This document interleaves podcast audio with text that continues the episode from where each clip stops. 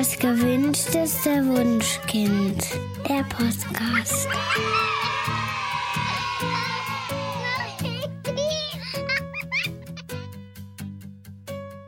Hallo und herzlich willkommen zu Das gewünschteste Wunschkind, der Podcast. Heute mit Daniel Graf. Wir wollen heute über ein Thema sprechen, das ganz, ganz vielen Eltern auf der Seele brennt. Der Umgang mit den Medien. Wie führe ich mein Kind an die verschiedenen Medien heran und wann ist es zu viel oder zu wenig? Die Nachbarskinder haben zum Schulanfang noch kein Handy. Sind wir damit viel zu früh dran oder andersrum? Ich möchte in der Grundschulzeit kein Handy für mein Kind. Mache ich es dadurch zum Außenseiter? Und wie erziehe ich mein Kind zu einem medienkompetenten Erwachsenen? Ist es normal, dass Kinder in der ersten Klasse Geschichten von Huggy Wuggy kennen oder Fortnite spielen? All das sind Fragen, die wir mit unseren heutigen Gästen besprechen wollen. Wir haben nämlich eingeladen zwei Fachleute zum Thema Medien. Steffi Parton und Christian Konradi. Steffi ist unsere Expertin für die Theorie. Sie ist nämlich Medienpädagogin und sagt, dass sich viele Antworten auf Fragen in Bezug auf die Medien aus der Hirnentwicklungsforschung ergeben. Spannend. Christian ist Podcast-Produzent und damit der Praktiker in Bezug auf Medien. Er produziert unter anderem den Kinderpodcast Weißt du's schon und beschäftigt sich mit dem Thema Kindermedien sowohl aus Sicht des Produzenten als auch aus Sicht eines Vaters. Herzlich willkommen, ihr beiden. Hallo. Hallo. Wir selbst, also zumindest die Älteren von uns, sind ja eher sparsam mit Medien aufgewachsen. Das Fernsehprogramm war allenfalls so lala und ja, auch nur zeitweise vorhanden. Und unsere Medien waren damals Kassetten, also die ganz alten, für die meisten wahrscheinlich CDs. Und heute leben unsere Kinder ja in einer wirklichen Medienflut. Und eine der größten Herausforderungen ist, für Eltern das richtige Maß zu finden. Und wie eingangs schon gesagt, ist es heute gar nicht so selten, dass Kinder in der ersten Klasse offenbar schon mit der krassen Serie Squid Games in Kontakt gekommen sind. Da scheint es wirklich manche Eltern zu geben, die sich nicht so viele Gedanken machen oder relativ leichtsinnig Zugang zu den Streamingdiensten ermöglichen. Und dann gibt's Eltern, die haben schon ein schlechtes Gewissen, wenn ihre Kinder auf einer mehrstündigen Autofahrt ja vielleicht mal drei Filme hintereinander auf dem Tablet sehen. Steffi, du sagst, es kann aber gar nicht die eine Regel für alle geben. Warum? Nee, das funktioniert aus dem Grund schon mal nicht, dass die Kinder sich einfach ganz individuell entwickeln. Ähm, Maria Montessori hat das ja damals so mit diesem inneren Bauplan umschrieben und das gibt's laut Hirnforschung wirklich. Ich hatte da mal einen wunderbaren Vergleich ähm, gelesen mit einem mit einem Haus, mit einem Hirnhaus einfach. Ähm, wir Menschen, wir kommen auf die Welt mit einem wunderbaren Erdgeschoss und da ist alles drin, was wir halt können. Atmen, verdauen, schlafen, schreien, das ganze Impulsive. Und mit der Zeit baut sich dann auf dieses Erdgeschoss so ein Obergeschoss auf, so Zimmer für Zimmer für Zimmer. Da sind das so die Kompetenzen, ähm, die wir gerne für unsere Kinder dann auch gerne hätten. So Geduld, Empathie, mhm. Ausdauer, ähm, Impulskontrolle an der Stelle auch genannt, ganz wichtig. Ja. Ähm, und dieses, dieser Bau, der dauert wie in einem echten Leben halt auch eine ganze Weile. Ne? Das ist jetzt nicht, dass man sagt, so, jetzt mach mal und setz dich hin und jetzt erzähle ich dir mal, wie das funktioniert und jetzt kannst du das, ähm, bis unser Hirnhaus fertig entwickelt ist, dauert das etwa so bis Mitte 20. Also erst dann kann man wirklich sagen, diejenige Person, die ist dann auch wirklich komplett fertig und kann dann erst richtig rational handeln, wie wir das von einem Erwachsenen auch verlangen. Das heißt aber im Umkehrschluss, wenn ich ein Kind habe, ähm, meinetwegen vier Jahre, das baut gerade am Zimmer Empathie und schafft es dann super, wenn ein Kind weint, hinzugehen und zu sagen, ach Mensch, komm, ich tröste dich jetzt, nehm dich mal in den Arm, nehm dich mal an die Hand. Was ist denn passiert? Und das gleiche Kind steht dann, keine Ahnung, eine Stunde später an der Eisdiele und quengelt rum, oh Mama, ich will hier nicht stehen, können wir jetzt nicht vordrängeln und ich will jetzt mein Eis, jetzt sofort. Anderes Kind, gleiches Alter, ist dann aber genau ganz andersrum. Das steht vielleicht 10, 15, 20 Minuten ganz geduldig an der Eisdiele und wartet und wartet, weil das Zimmer Geduld fertig ist. Mhm. Und wenn es ein Kind Wein sieht, holt es noch die Schippe raus und brät einem noch eins drüber, weil es der Meinung ist, du bist mir gerade viel zu laut. Ja. Und allein wenn man das so beobachtet, also allein deswegen kann es schon mal keine einzige ähm, richtige Regel geben, weil die Kinder sich einfach sehr, sehr unterschiedlich entwickeln. Von daher sehe ich diese Regeln eher als eine gute Orientierung an. Es ist ja nicht so, dass die jetzt von ungefähr kommen, dass sich dann mal Menschen hingesetzt haben und gesagt haben, was machen wir denn heute? Ach komm, wir überlegen uns mal ein paar neue Regeln. Die ergeben ja schon ihren Sinn. Ne?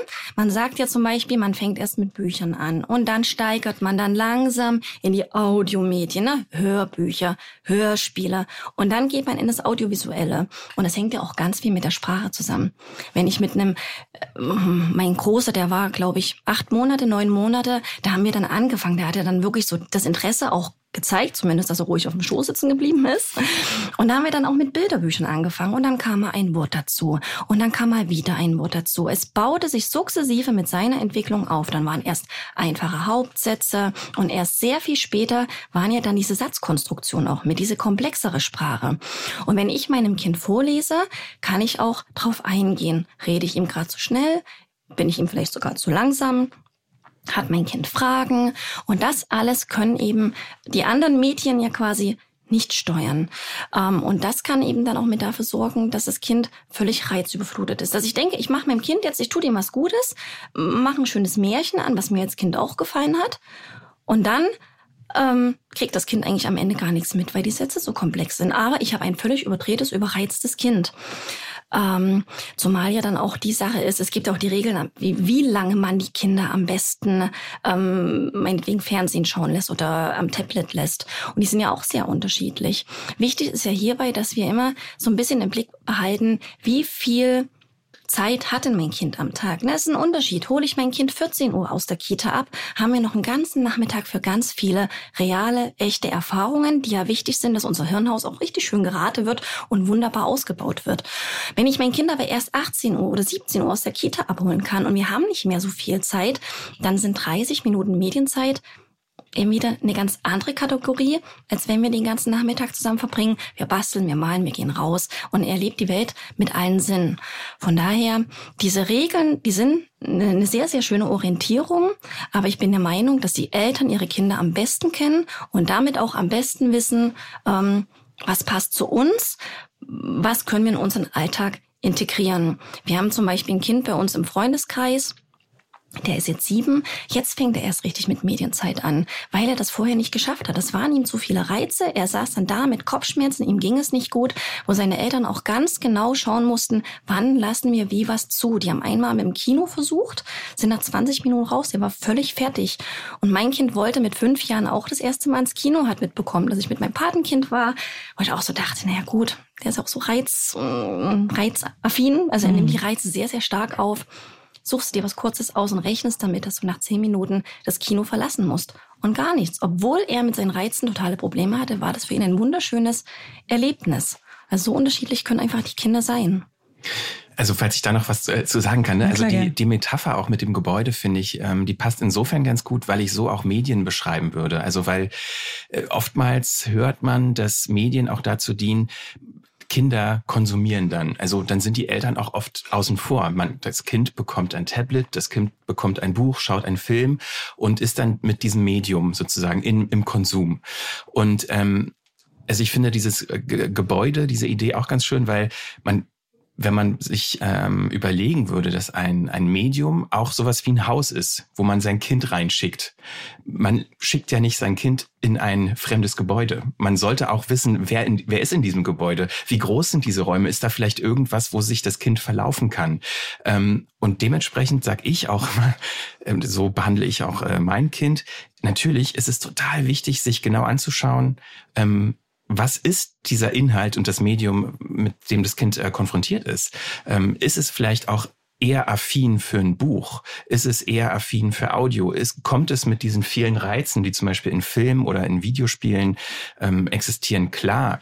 Ähm, fällt es auch dem Kind leicht, in dieses, in dieses Medienerlebnis rein und auch wieder rauszukommen?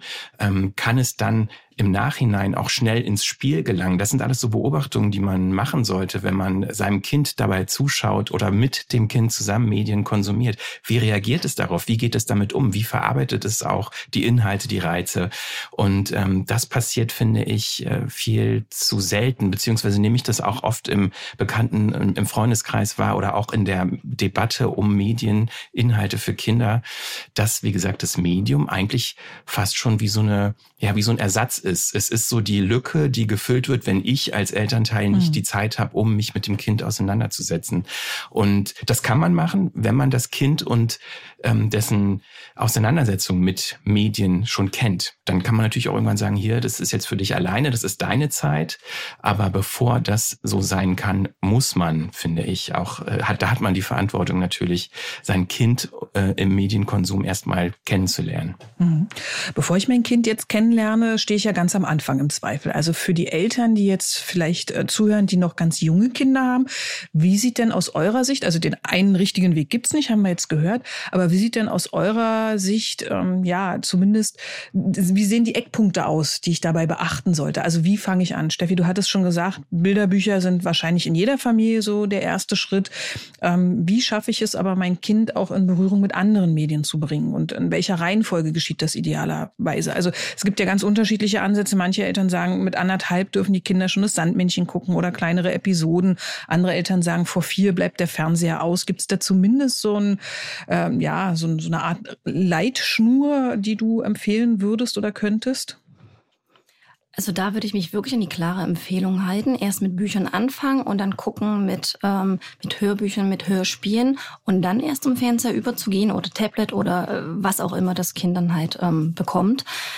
Ähm, an der Stelle frage ich aber dann immer gern in meinen Vorträgen auch die Eltern, warum möchte ich denn, dass mein Kind jetzt mit Medien in Berührung kommt? Das hat ja Christian gerade ganz schön auch erklärt mit diesem Haus. Und ich stecke ja mein Kind da jetzt auch nicht einfach so rein. Ähm, und das ist für viele Eltern oder für einige Eltern eher so dieses ist so, mach mal und ich habe jetzt eine Pause. Und diesen Wunsch, den kann ich absolut nachvollziehen. Ich glaube, den haben ja alle Eltern.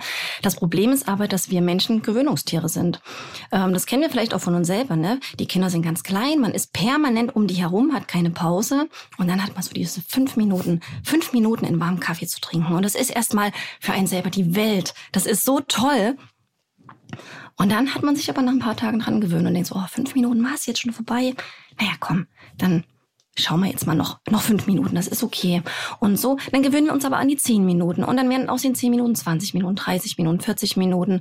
Und irgendwann mal sind wir bei so einer Medienzeit, wo wir dann selber sagen, boah, da wollte ich eigentlich gar nicht hin. Wie komme ich denn da jetzt wieder zurück? Das heißt, wenn ich jetzt mit meinem Kind, also wenn ich das einfach sage, hier hast äh, ein Tablet oder ich mache dir mal einen Fernseher an, dann habe ich eine Pause.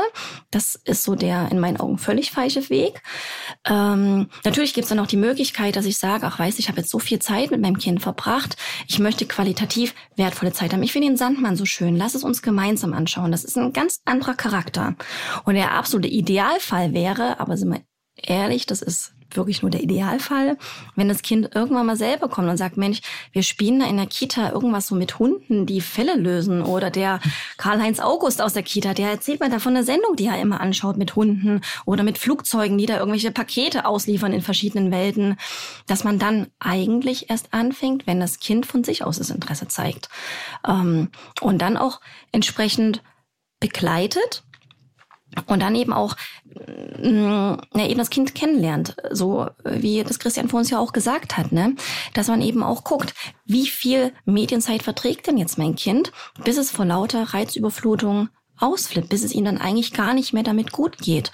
Ähm, und was mache ich dann? Ist es zu viel? Ist es der falsche Inhalt? Also muss ich jetzt eher von der Zeit zurückgehen? Schaue ich jetzt einfach mal, was finden wir denn noch für Sendungen, die vielleicht reizärmer sind, womit es dem Kind vielleicht auch besser geht? Ähm, ich muss mich auch selber erstmal reinfitzen. Was sind das denn für Sendungen? Sind das überhaupt, also ist das was für mein Kind? Ist es denn überhaupt geeignet? Ich empfehle den Eltern immer ganz gerne dieses Portal Flimmo. Das sind, ganz, das sind die ganzen Kindersendungen aufgelistet, da kann man mal nachschauen. Da gibt's eine grobe Inhaltsangabe, worum geht es. Und da gibt's aber auch pädagogische Stellungnahmen dazu, wo es dann eben auch heißt, Achtung, hier können das jetzt ein bisschen schwieriger werden. Hier braucht das Kind jetzt auch einfach so seine Begleitung.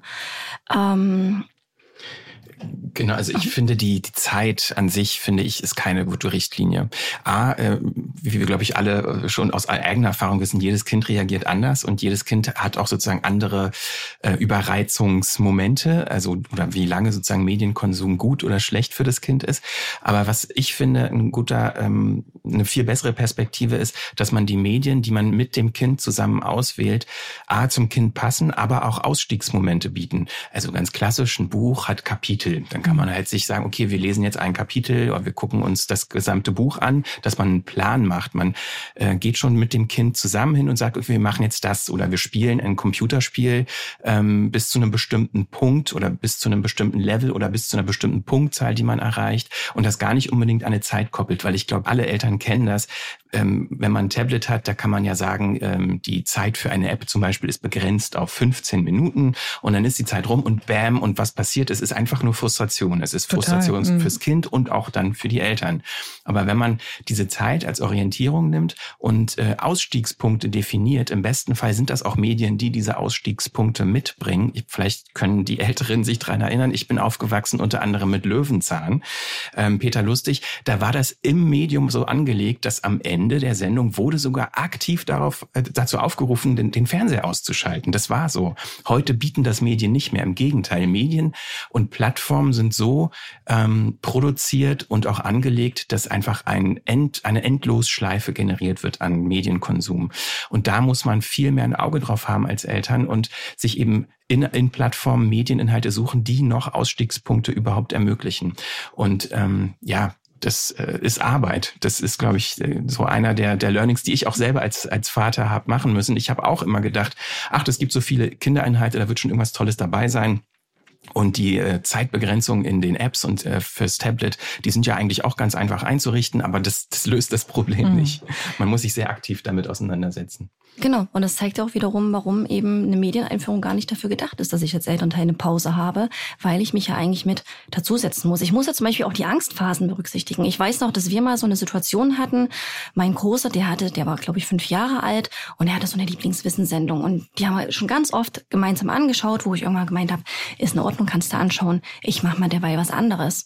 Und die Sendung ist zu Ende und mein Kind steht wirklich aufgelöst vor mir der hat ein Foto von mir gemacht. So wie jetzt, wer hat ein Foto von dir gemacht? Der Moderator der Sendung. Es ging wohl um Kamera und Film und am Ende hat er in diese Kamera hinein fotografiert. Mein Kind mag das gar nicht. Warum auch immer, er mag das nicht fotografiert zu werden und erst recht nicht, wenn er nicht weiß, was, was dann mit den Fotos passiert. Und dann steht dort jemand, ein ganz völlig Fremder, vom, also im Fernseher und macht ein Foto.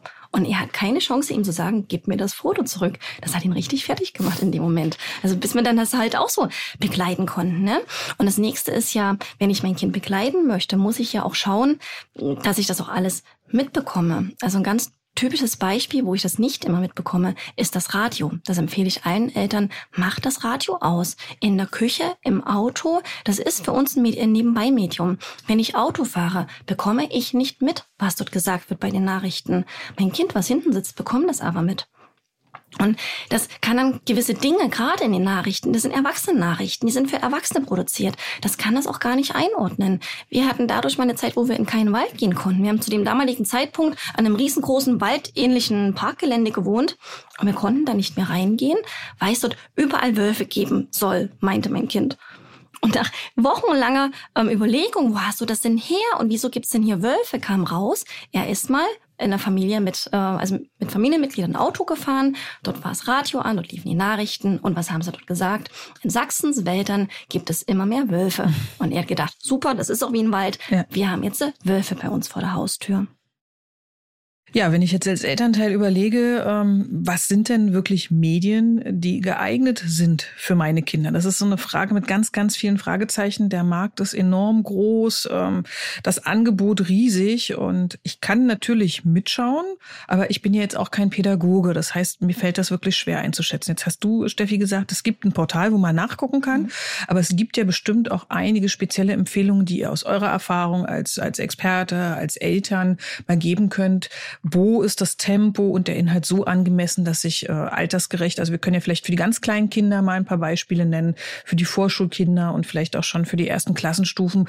Wo kann ich als Elternteil zumindest unbedenklich davon ausgehen, dass es jetzt nicht problematisch wird? Also ich erinnere mich, wir haben damals Caillou geguckt und das war so unglaublich seicht und langweilig, dass ich persönlich da jetzt kein Problem gesehen habe. Aber es hat mich als Elternteil natürlich auch super gelangweilt. Das war einfach nur schrecklich. Ja, also ich muss sagen, ähm, es gibt leider, finde ich, auch bis heute nicht die eine Plattform oder das eine Medium, mhm. was man für alle empfehlen kann. Also was ich natürlich die die ähm, die Plattform, auch die Kinderplattform, sei es jetzt äh, Togo, sei es YouTube Kids, ähm, sei es auch ähm, die Kinderbereiche in den Mediatheken ähm, der öffentlich-rechtlichen, wo auch Kinderinhalte da sind, da sind tolle Inhalte zu finden. Aber trotzdem ähm, diese Welten, die existieren, in denen sich Kinder, die eigentlich dazu geschaffen wurden, in denen sich Kinder auch selbst bewegen können, sind bis heute nicht kindgerecht. Also deshalb kann ich in der Form, es gibt Spezialplattformen, es gibt Spezialprogramme, ähm, die aber sehr klein und nischig sind, aber so eine große Empfehlung der Plattform kann ich eigentlich nicht geben. Mhm. Ich muss sagen, da sind einfach bis heute Schwächen, weil alle sind darauf angelegt, was ich vorhin schon gesagt habe, ähm, weiter zu konsumieren. Sie sind so konstruiert, dass ein durch Algorithmen gesteuerter Sog äh, entsteht. Wenn egal, wenn jetzt auch ein Inhalt toll ist, pädagogisch wertvoll ist, wenn der zu Ende ist, beginnt sofort der nächste. Und ähm, das finde ich ist eine ein Problem, was bis heute nicht gelöst ist. Und eigentlich finde ich, wie gesagt, gibt es keine wirklich empfehlenswerte Plattform aus meiner Sicht. Ähm, was ich sagen kann, ist geht mit euren Kindern zusammen auf die Entdeckungsreise und ähm, begleitet wenn möglich, den gesamten Medienkonsum. Ich weiß, es ist total viel erwartet und es ist fernab der Realität. Ich kenne das auch natürlich aus meiner eigenen äh, Realität, aber ich bin ein extrem großer Fan davon, diese Überforderung, die ja da ist und diese Riesenvielfalt ähm, positiv zu sehen. Macht daraus ein Spiel, macht daraus ein, äh, eine Abenteuerreise, eine Entdeckungsreise. Auch für mich als Vater ist es total interessant zu schauen, was gibt's denn überhaupt? Ähm, ich entdecke mit meinem Sohn, der sieben ist und gerade in der ersten Klasse, auch völlig neue Welten. Ich merke auch, dass das mit, mit den Sachen, mit denen ich aufgewachsen bin, sei es Sendung mit der Maus, das ist nicht mehr sein Ding. Ähm, das ist auch nicht mehr so, das ist aus der Zeit gefallen aus, auf einer gewissen Art. Und dadurch auch selber ähm, ja, neue Wege zu gehen, in, in dem Medienkonsum neue Sachen zu entdecken ähm, und dann auch immer zu schauen, wie reagiert das eigene Kind darauf. Ähm, und was immer ein super, ähm, finde ich, Beispiel ist oder Anhaltspunkt ist, wenn es zu Ende ist, wie, also wenn man darüber spricht, was das Kind erlebt hat, ist das ein positives äh, Erlebnis gewesen? Wird damit auch gespielt? Also geht das dann über in ein Spiel?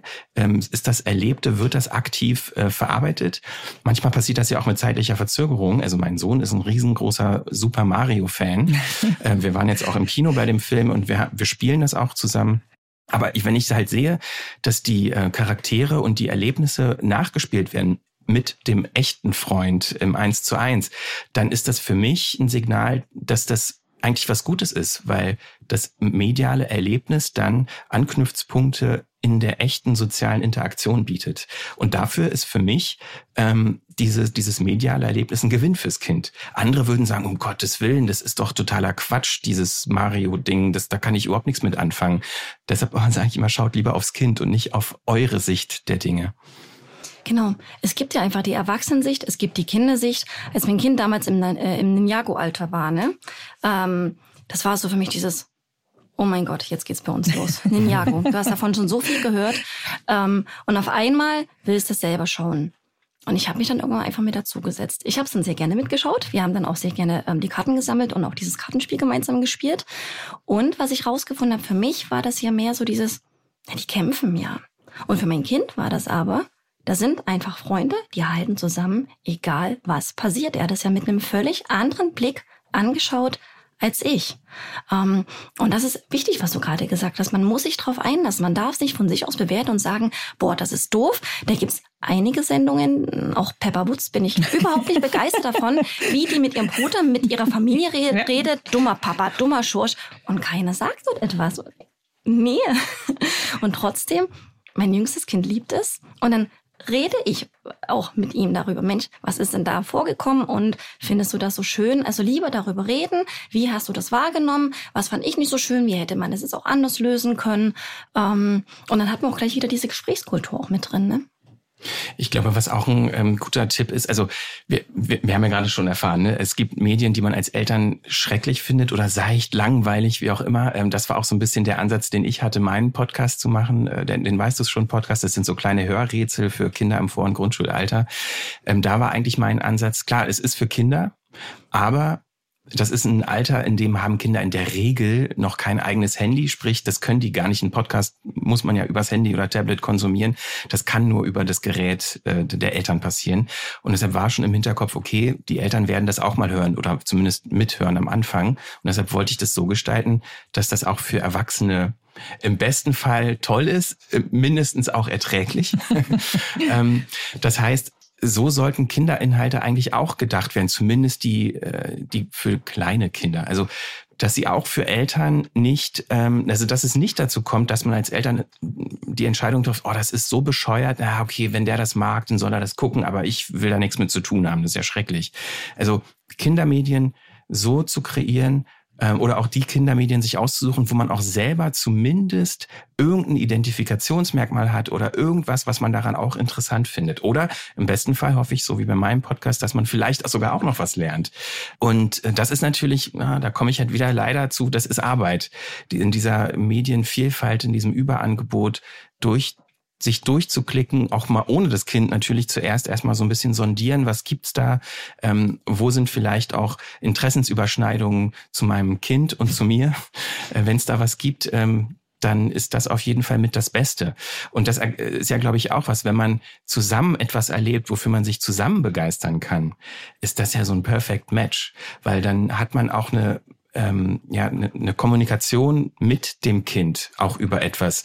Und dann ist man nicht nur vielleicht Zeuge davon, wie das Kind etwas toll findet und mit seinen Freunden darüber spricht, sondern man ist ein Teil, man ist in diesem Social Loop äh, auch als Erwachsener mit drin. Und das finde ich ist was total erstrebenswertes und auch eine Bereicherung für die gesamte Familie, ähm, wenn Medien Teil der Alltagskultur sind, was sie ja, glaube ich, bei 99 Prozent aller Leute sind. Ja, das ist manchmal ein langer Weg. Also äh, ich habe auch versucht, mit meinem Sohn mich zu einigen. Leider guckt er mit mir nicht Pokémon, weil er das doof findet. Der geht auch nicht mit mir raus und spielt Pokémon Go. Finde ich auch total gemein. Jedenfalls nicht länger als eine Woche am Stück. Ähm, ja, er schaut gern Naruto, aber wir haben tatsächlich irgendwann äh, gefunden auf YouTube diese Let's Plays und ja. da spielt äh, ein netter junger Herr namens Domtendo sämtliche Spiele von Nintendo, auch Super Mario und macht das so unterhaltsam und grandios, dass wir tatsächlich beide da Freude dran haben. Und das ist, glaube ich, ein guter Punkt, dass man etwas finden kann, was wirklich auch den Erwachsenen Spaß macht. Ich glaube auch äh, gerade dieses Beispiel, ähm, da sind mir auch erstmal, äh, ist mir bewusst geworden, dass da auch eine Kompetenz drin stecken kann, die man äh, lernt als Kind. Man denkt immer so, ja, dieses Let's Play, was ist das nur? Da guckt man anderen Leuten dabei zu, die Computer spielen. Ähm, einen, den ich zum Beispiel empfehlen kann, ist Katze. Ähm, das ist ein expliziter äh, YouTuber, der äh, Kinderinhalte macht, also mhm. für Kinder. Ähm, und der spielt halt auch diese ganzen Computerspiele. Und mein Sohn, der schaut diese Spiele diese Let's Plays, um da auch zu lernen, okay, ist dieses Spiel interessant auch für mich? Genau. Und was ich da so total faszinierend finde, ist, dass wenn er diese Let's Plays schaut und dann dieses Spiel selber spielt, dann kennt er das in einer gewissen Art schon. Der weiß sogar schon, okay, da hinten muss ich jetzt rechts um die Ecke gehen und dann ist da irgendwas. Das heißt, das heißt, das Beobachten jemand anderes, das zu abstrahieren und dann selber nachzuerfahren und schon eine Orientierung in dieser virtuellen Welt zu haben. Das ist ja eine unglaubliche Kompetenz. Also eine räumliche Orientierung, eine Erinnerung, ähm, ja, sei es jetzt auch Augen, Finger-Augen-Koordination, also diese, all diese Dinge, die man dafür braucht, das, das wird auch völlig unterschätzt, äh, was das für eine ähm, ja, für eine Kompetenz ist, aber natürlich auch, was das für eine Aufmerksamkeit und Konzentration zieht. Das ist auch anstrengend, das ist Arbeit. Definitiv. Ja. Und das wird auch oft unterschätzt, dass Medienkonsum, man kennt das so, oder wir als Erwachsene, für uns ist das reine Unterhaltung oder Lean Back, sagt man ja so in der Mediensprache. Man lehnt sich zurück und das ist einfach nur Input und Berieselei. Aber für Kinder ist das auch unglaubliche Arbeit. Und das wird auch oft äh, unterschätzt, glaube ich. Das habe ich letztens erst bei meinem Sohn festgestellt. Ähm, solange er nicht danach fragt, solange gibt's bei uns keine Computerspiele, mal Autorennen oder Mario Kart, was man halt so zusammenspielen kann, das ist ganz toll. Und letztens war er bei einem Freund und der kennt jetzt schon einige Computerspiele, hat auch gefragt, ob sie nicht zusammen den Jago spielen können am Computer. Und das hat man richtig gesehen. Der Freund, der das schon öfter spielt, auch begleitet spielt, wie der da schon drin gesteckt hat. Und mein Sohn saß davor viele Knöpfe. Jeder Knopf kann was anderes. Dieses Bild, diese Männlein. Und der macht jetzt gar nicht das, was ich möchte.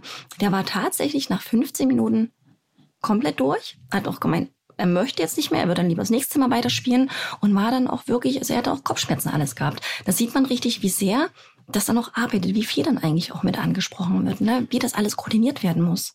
Das sind jetzt aber auch wieder so, äh, so Negativbeispiele. Ich versuche es immer auch positiv zu sehen. Ähm, zum Beispiel Fehler zu machen, zu scheitern in einem Spiel finde ich, äh, hat auch einen unglaublichen positiven Wert, weil das Kind lernt, ich gebe nicht auf. Da ist ein Hindernis, da ist ein Problem und ich versuche es immer wieder und immer wieder und irgendwann schaffe ich es und dann ist das ein Erfolgserlebnis. Und das lässt sich durchaus auch aufs echte Leben in Anführungszeichen übertragen, weil man als Eltern genau das als Beispiel bringen kann.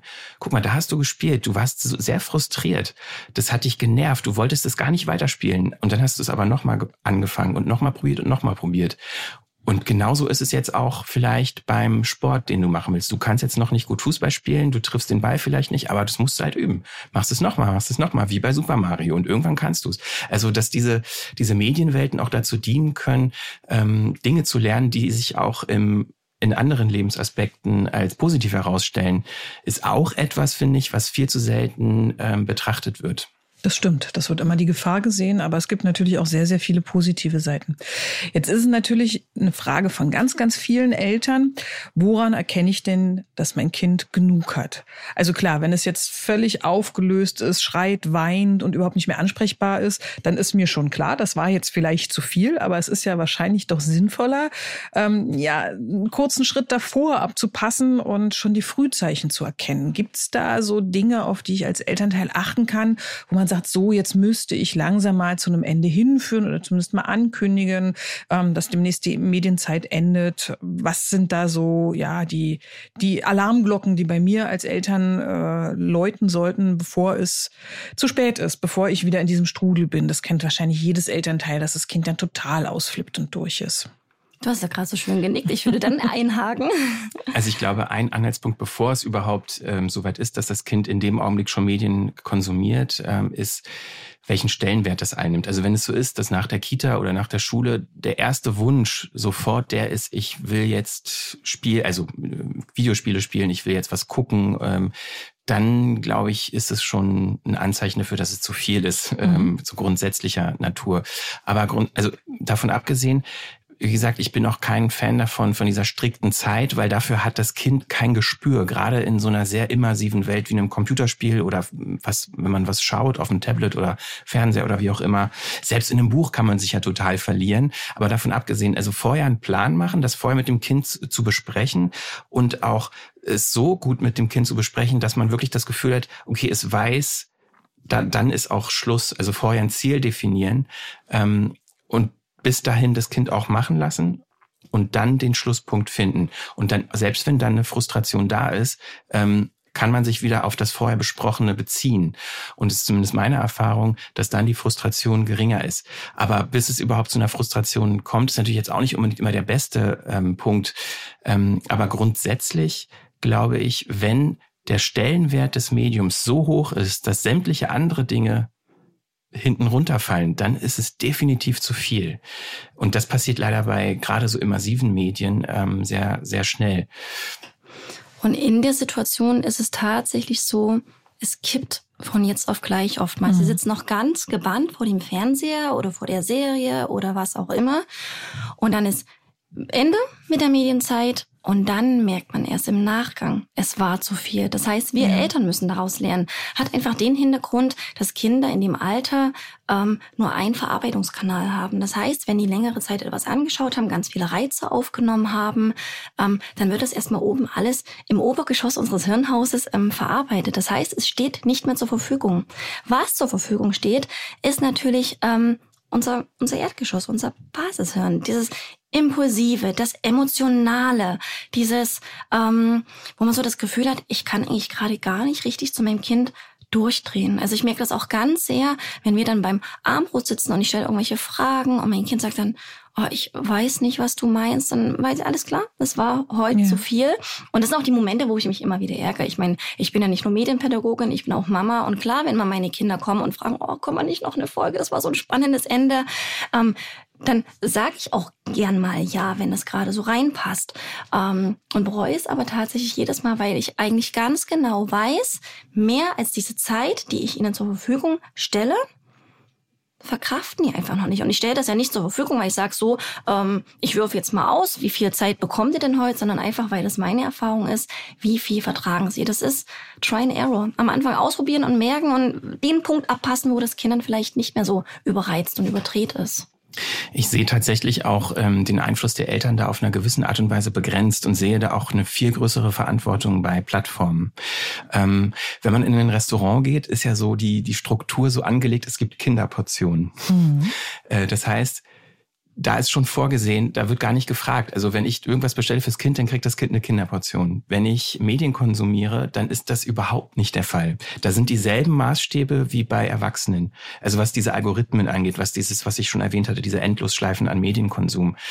Also eine ähnliche ähm, Idee sollte man vielleicht auch da ansetzen, dass man halt nicht das, ich sage nicht, dass die App sich automatisch nach 30 Minuten abstellen soll, aber dass diese Algorithmen, die die Medien servieren für Kinder, dass die so angelegt sind, dass dort eine Auswahl getroffen wird, die auch Abschaltpunkte mit eingebaut hat, so dass man halt auch dann wirklich altersspezifisch nach äh, Forschung ermittelten Zeiten und Abbruchspunkten, sowas kann man ja alles auch medial in Algorithmen äh, über, äh, einfließen lassen, dass sowas sich mal etabliert.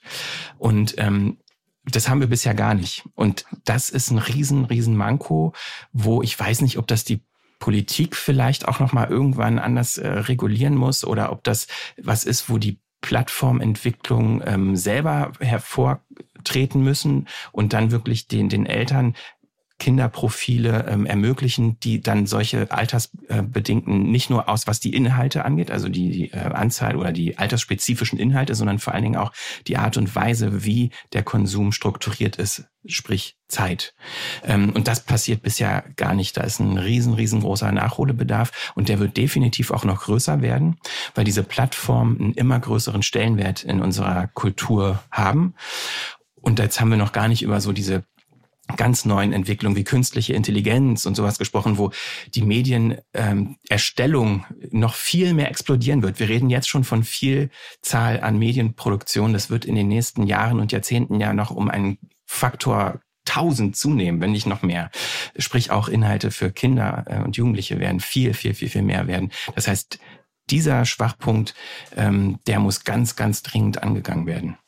Ja, und das ist im Prinzip eine gesellschaftliche Aufgabe. Da können wir einzelnen Eltern äh, nichts tun. Ich kenne einige Eltern, die einzelne Medien auf ihren Laptop runterladen und dann quasi eine bunte Bibliothek haben und dann doch relativ klar sagen, meinetwegen fünf kleine Folgen von fünf Minuten dürfen geschaut werden und so weiter. Das ist natürlich umständlich, aber das holt uns zumindest erstmal in unserer eigenen Familie aus diesem Kreislauf heraus. Das wäre zumindest mal so eine Idee. Aber ansonsten sehe ich das auch so, dass definitiv die Streaming-Anbieter da was machen müssen. Also wir haben halt keine keine CDs mehr, die irgendwann ausgespuckt werden, sondern man ist wirklich irgendwann in dieser mhm. Schleife gefangen. Lass uns mal kurz darüber reden, ähm, was das Thema Selbstbestimmung angeht. Es ist bisher relativ deutlich geworden, dass es Aufgabe von uns Eltern ist, das auch zu begleiten. Aber in der bedürfnis- und ähm, beziehungsorientierten Elternschaft ist ja schon immer so ein bisschen der Ansatz vorhanden, dass man sagt, die Selbstbestimmung des Kindes ist ein wirklich hohes Gut und es ist wichtig und richtig, dass Kinder sehr viel entscheiden dürfen. Also was sie anziehen, was sie essen, wann sie schlafen und so weiter. Und in den sozialen Medien wird auch immer wieder von Influencern empfohlen, Mensch, lasst eure Kinder einfach ähm, ja die ähm, sozialen Medien konsumieren. Natürlich Inhalte kontrolliert, geht jetzt nicht darum, dass die Erwachsenen Inhalte konsumieren. Aber da sagt man, das würde sich schon ganz natürlich regulieren. Was sagst denn du dazu als Medienpädagogin, Steffi? Da sind wir wieder bei dieser einen allgemeingültigen Regel. Äh, mir ist auch schon ganz oft aufgefallen, ich schreibe dann auch gerne mal an und versuche mal noch die andere Sichtweise zu erklären. Ähm, na klar, Influencer haben halt auch viele Follower und da werden doch die Nachrichten auch entsprechend selten gelesen tatsächlich. Ich finde es immer schön, wenn das bei denen so funktioniert. Und ganz oft, das ist mir so aufgefallen, ist es auch bei Influencern, die ein Kind im medienfähigen Alter haben. Ich glaube, spätestens, wenn man zwei hat, lernt man diese Unterschiede selber kennen. Ja. Ähm, ich weiß noch, wie arrogant ich als Einfachmama war, ne? Mein Kind total kooperativ und super, wo ich dachte, na, bedürfnisorientiert, na, funktioniert doch. Was haben die denn alle? Und beim Wickeln gibt's ein Spielzeug in die Hand. Was haben die denn alle mit Wickelstreiks und so? Und dann kam mein zweites Kind. Ganz genauso äh, bedürfnisorientiert, aber ein völlig anderes Verhalten. Und so ist das eben auch in diesem Fall, ähm, wenn das bei denen so funktioniert, dann haben die Kinder schon gewisse Kompetenzen in ihrem Hirnhaus, in ein schönes Zimmer quasi gebaut, der Impulskontrolle, was weiß ich nicht. Und wenn das vorhanden ist, dann darf das natürlich auch gerne gefördert werden. Ich finde es aber problematisch, dass dadurch andere Eltern unter Druck gesetzt werden. Wenn ganz, ganz viele Influencer sagen, funktioniert doch super, das ist bei uns der Weg und das empfehle ich. Und dann hat man Eltern, die sagen, nee, irgendwie funktioniert das bei uns nicht irgendwas mache ich falsch. Ach komm, ich probiere das weiter, ich probiere das weiter. Und da sind wir wieder bei der Definition Bedürfnisorientierung. Was heißt das denn? Dass ich mein Kind auf Krampf alles selbst bestimmen lassen möchte oder dass ich sehe, mein Kind ist noch nicht so weit, es braucht einen größeren Rahmen, ich muss es noch mehr an die Hand nehmen. Und sei es auch nur, dass ich eben weiß, okay, mehr als 20, 30, 40 Minuten verkraftet mein Kind nicht. Dann gebe ich ja auch schon einen Rahmen hin. Kann dann aber sagen, okay, wir haben dann so drei, vier, fünf Sendungen, die dir sehr gut gefallen, die ich jetzt vielleicht auch ganz gut finde finde, dafür darfst du aussuchen, wie du diese Medienzeit füllst. Also es ist ja nicht nur dieses eine oder das andere, es gibt ja auch ganz viele Zwischenstufen noch.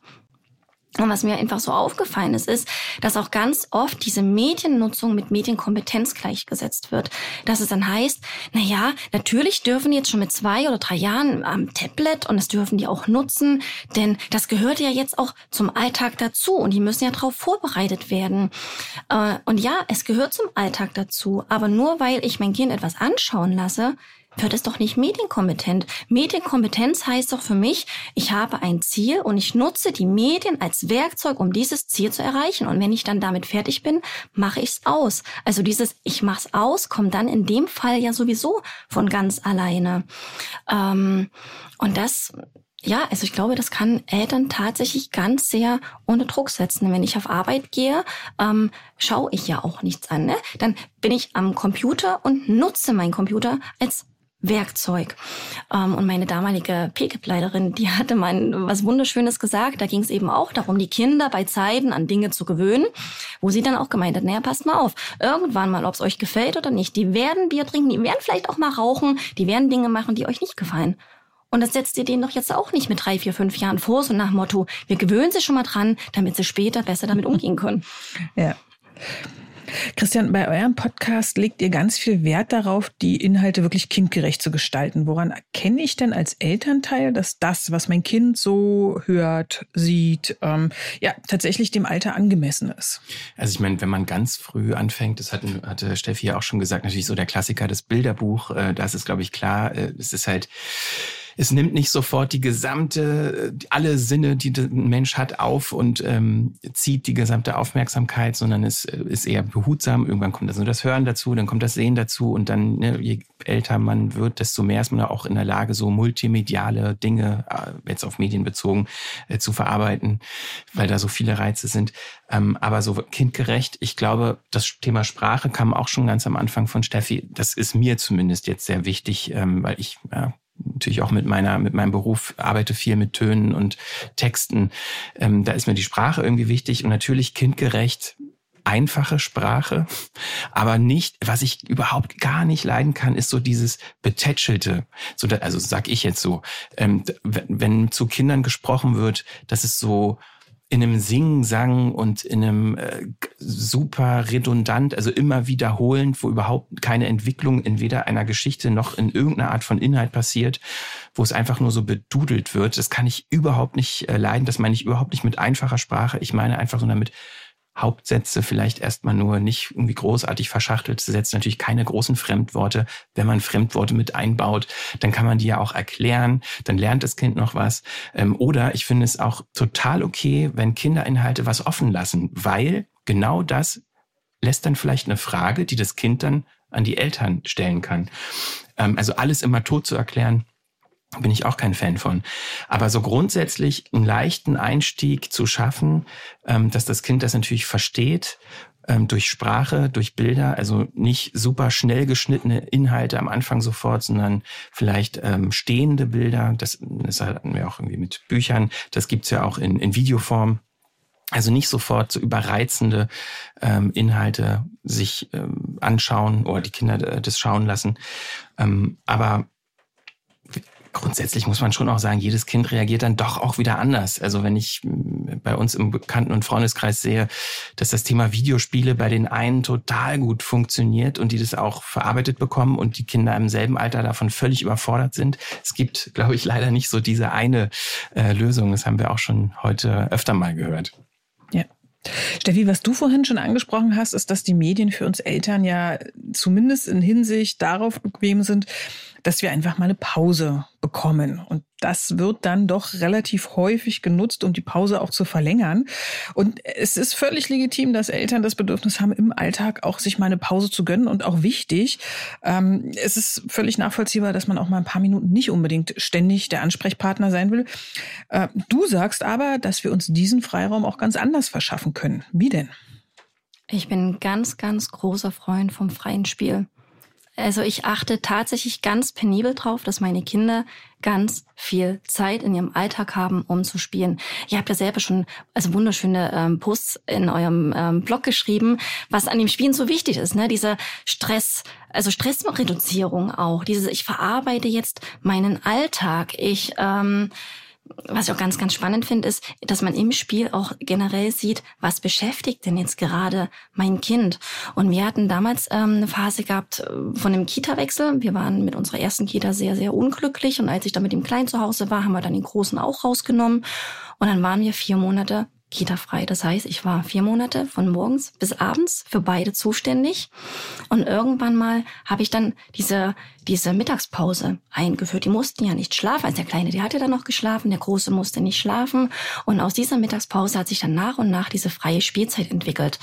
Ähm, und die hat mir am Ende mehr Pause verschafft als ähm, jede Medienzeit, die das Kind in dem Alter hatte. Ähm, klar gibt es einige Eltern, die jetzt dastehen und sagen, naja, aber mein Kind spielt doch überhaupt nicht selber. Ähm, oder das findet einfach nicht ins Spiel, das langweilt sich immer ähm, wo ich dann, das ist auch ein, ein, großer Teil mit, also quasi die Hälfte meines Vortrages nimmt auch dieses freie Spiel dann mit ein, dass man einfach schaut, okay, wie kann ich das begünstigen, mein Kind in dieses freie Spiel auch reinzuführen. Ähm, zum Beispiel, dass ich mal gucke, wie viele Spielsachen hat denn mein Kind? Kann man da ein bisschen reduzieren und sagen, okay, ein Teil kommt erstmal Keller, Dachboden, was auch immer man hat. Und dann tauscht man das immer mal wieder aus. Dieses Rotationsprinzip hat mein Kind viele Spielsachen, die einen bestimmten Zweck haben oder viele Spielsachen, die ganz beliebig eingesetzt werden können. Ne? Der Klassiker bei uns sind Bausteine, auch jetzt noch mit acht Jahren sind Bausteine, Magnetbausteine ähm, und alles, was immer wieder neu genutzt werden kann. Experimentierkästen, alles, wo man irgendwie so das Gefühl hat, die begreifen damit die Welt. Tücher, Seile, ähm, und ganz wichtig, ich muss den Kindern auch diese Zeit geben. Das haben wir ja vor uns schon mal gesagt. Ne? Wenn die Kinder 14 Uhr meinetwegen aus der Kita kommen oder 18 Uhr aus der Kita kommen, das ist ein himmelweiter Unterschied. Und wenn dann aber das Kind noch Hobby hat, da geht's zum Fußballtraining, da zum Karate, da hat's noch Klavier, da hat's noch Nachhilfe, wo sollen denn die Kinder da freies Spiel ermöglicht bekommen? Das heißt, auch das müssen sie lernen, indem wir ihnen diese Zeit geben, indem wir den Raum zur Verfügung stellen, indem wir natürlich auch schauen, sind denn die Bedürfnisse Bedürfnis und ist dann auch der Bindungstank geklärt. Also ich kann jetzt nicht erwarten, ich komme mit meinem Kind nach Hause, langer Schultag, langer Kitatag und zack, gehen die ins freie Spielen. Also gut, mittlerweile funktioniert das, weil mein Großer wirklich gemerkt hat, er kann dadurch sehr, sehr gut entstressen und kommt ein bisschen runter nach dem Schultag. Ähm, aber mitunter kann es auch erstmal sein, dass ich auch erstmal da sein muss, das Kind wieder sammeln muss. Na, wir kuscheln erstmal, wir lesen etwas zusammen, wir spielen erstmal etwas zusammen.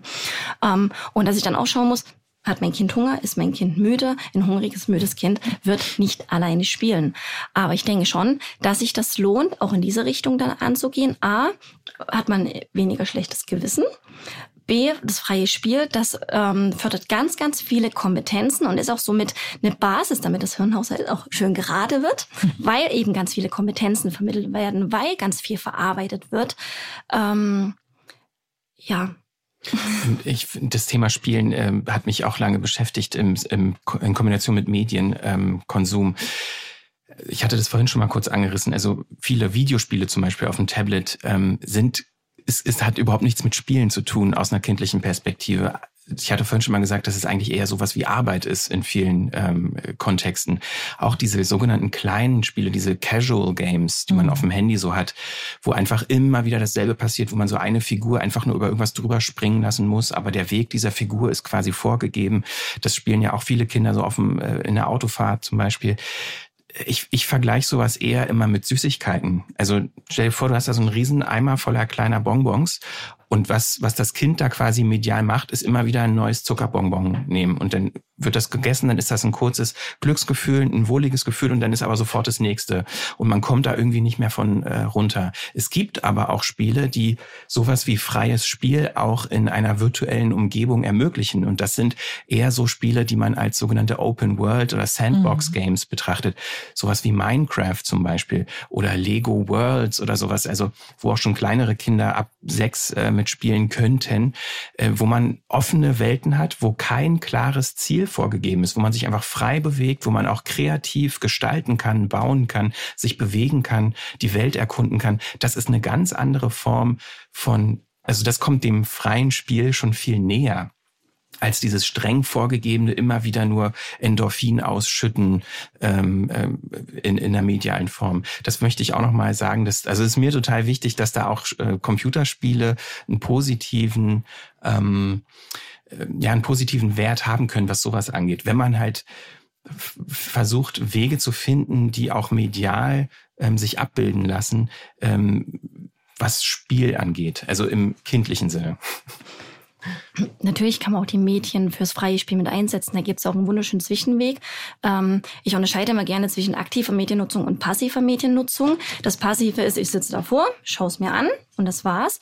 Und das Aktive ist halt das, was ich ja was ja meine Aufgabe ist, wenn ich in die Einrichtung gehe, wenn ich mit den Kindern arbeite, dass ich einfach mal zeige, was kann man denn mit Tablet und Co. noch alles machen? Ne? Der Klassiker, Trickfilmproduktion. Das habe ich meinem Großen etwa mit fünf Jahren beigebracht, wie das geht oder gezeigt, wie es geht. Er hat sich das dann selber Stück für Stück beigebracht und das ist auch das, was ich dann auch schon im Kita-Alter anbiete. Und da gibt's wunderschöne Apps, ähm, die man dafür nutzen kann, um eben nicht nur Trickfilme anzuschauen, sondern selber auch mal eins zu machen. Und da braucht man gar nicht viel. Tablet oder Handy reicht. Ähm, und selbst ein Stativ. Wir bauen das aus Lego Duplo zu Hause nach, bauen da so eine Vorrichtung, stellen das rein und dann geht's los. Oder ähm, eine Geräuschesafari. Ne? Ähm, ich möchte gerade Essen kochen, mein Kind will nicht mitkochen und irgendwie hängt's mir gerade die ganze Zeit am Bein. Dann kann man doch einfach mal aufnehmen lassen, na, wie klingt das denn, wenn ich koche? Ähm, welche Geräusche entstehen denn dabei? Oder ähm, wenn wir rausgehen, einfach mal Fotos machen vom Platt und vom dazugehörigen Baum und dann in Memory daraus bauen. Oder ähm, so das Typische auch, Weihnachtszeit vielleicht, die Familie trifft sich und alle sind so träge und vollgefuttert, das Wetter ist irgendwie nicht so und irgendwie so rausgehen ist nicht. Warum dann nicht mal mit der ganzen Familie ein Hörspiel produzieren? Wir haben das doch alles bei uns mit dem Handy und mit dem Tablet, das ist doch alles drauf, was wir eigentlich brauchen. Ähm, oder Geocaching ist ein Klassiker der, den kann man ja bis heute noch eigentlich nutzen, ne? Wenn oder Pokémon Go kann ich oder auch Pokémon Go, genau. Ja, das äh, fangen wir auch gerade so ein bisschen an damit. das kann übrigens auch mit Teil der Medienplanung sein. Also ja. wenn man halt sagt, okay, jetzt wird halt was geguckt und dann ist aber bevor geguckt wird, macht man schon einen Plan, was machen wir dann danach oder was machst du dann danach? Äh, dass man halt so, so, so was ganz Einfaches, okay, du kannst jetzt gucken und während du das guckst, überlegst du dir schon mal, welche Figur du später malen möchtest. Und dann kann man halt vielleicht das, was man gerade gesehen hat, nachmalen nachmalen, nachzeichnen, nachspielen, dass man diesen Plan, diesen Übergang dann zu schaffen, schon vorher mit dem Kind bespricht, ist dann, glaube ich, auch ein, ähm, eine gute Methode, um diese diese Frustration nicht zu haben, die dann vielleicht nur ganz kurz ist, äh, diesen Medienwechsel oder diesen Übergang dann zu schaffen.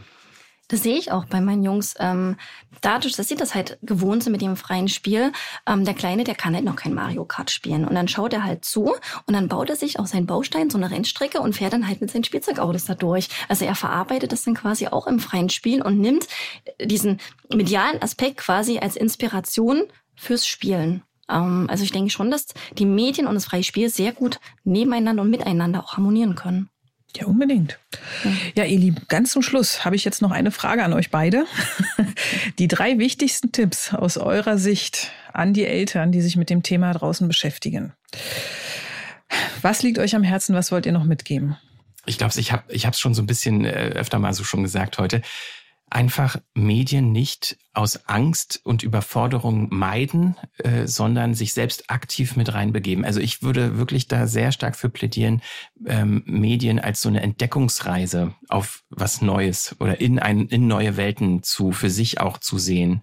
Ähm, dann äh, kann man sich vielleicht auch dafür begeistern und mit dem Kind oder mit den Kindern gemeinsam diese Welt erkunden und mit den Kindern im besten Fall auch irgendwie im, im Austausch äh, darüber sein und sich vielleicht auch auf die Suche nach Medien machen, die man wirklich auch selber interessant findet. Weil dann hat man, wie gesagt, diese Momente, wo man auch mit Freude im Austausch darüber ist. Also das, äh, ich weiß, es ist Arbeit und es ist Aufwand, aber das lohnt sich total. Das weil kann das auch, auch total Spaß machen. Ja. Wir können noch super viel dazulernen. Genau, nicht nur das. Also es, es äh, formt auch völlig neue so Bondings innerhalb der Familie, Ja. die über Medien begleitet sind.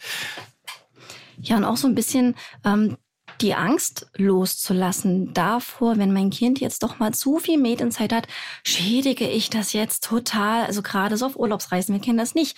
Wenn die dann halt doch ein bisschen mehr konsumieren als sonst, wo ich immer sage, wenn die Sprachkultur sonst zu Hause da ist, wenn wir viel mit den Kindern reden, wird jetzt eine Urlaubsfahrt nicht dafür sorgen, dass mein Kind jetzt äh, nicht mehr Auto sagen kann, sondern tut tut oder was weiß ich nicht. Ähm, und auch so ein bisschen das Ende der Medienzeit so mm, mit im Blick behalten, wie gestalte ich das, um meinem Kind auch ein bisschen zu helfen. Ähm, das hattest du halt auch gerade gesagt mit diesem Plan, ähm, im Plan zurechtlegen, was machen wir danach? Eben genau dieses, das Fokus, äh, diesen Fokus auf das Schöne legen, ne? Dieses danach ähm, nicht jetzt machst du aus oder dann machst du aus, sondern wenn diese Sendung zu Ende ist, können wir dein Lieblingsbuch lesen, dein Lieblingsspiel spielen, ähm, können wir noch mal rausgehen, können wir Kekse backen, was auch immer, irgendetwas, was dem Kind Spaß macht, um diesen positiven Aspekt eben noch mal ins Bewusstsein rücken. Bei uns ist es nicht umsonst, dass wir direkt vorm Abendbrot die Medienzeit haben, weil die Jungs einfach Hunger haben und wenn sie sehen, ah, alles klar, das Essen ist bereit, dann ist es auch überhaupt kein kein Drama am Ende. Genau, und ich will zum Abschluss nochmal mitgeben, legt euch möglichst nicht auf feste Zeiten fest. Das hattest du, glaube ich, schon mal angesprochen, Christian. Stellt euch einfach vor, ihr schaut Samstag, nie Sonntagabend den Tatort, ähm, ja, und nach anderthalb Stunden sollte ausmachen. Und äh, in der letzten Minute kommt heraus, wer der Mörder ist und ihr erfahrt's nicht, weil einfach automatisch das Gerät ausgeht oder eure Medienzeit endet. Also schaut einfach, dass es wirklich in sinnvolle Abschnitte geteilt ist. Das reduziert schon das Ausflippen dann doch noch mal ein bisschen. Wenn es halt fünf Minuten länger ist, beim nächsten Mal ist es ein bisschen kürzer. Ja, ihr beiden, damit sind wir am Ende unserer heutigen Folge. Ich freue mich riesig, dass ihr da wart. Ich habe ganz viele interessante und wertvolle Impulse bekommen. Ähm, ja, und freue mich, wenn ihr da draußen beim nächsten Mal wieder mit dabei seid. Für heute sage ich erstmal ganz, ganz herzlichen Dank an euch beide. Dankeschön. Danke. Und ihr, wenn ihr mögt, wir hören uns in 14 Tagen wieder. Bis dahin, bleibt gesund und macht's gut. Tschüss. Das war der Podcast vom gewünschtesten Wunschkind. Dieser Podcast ist eine Produktion der Audio Alliance.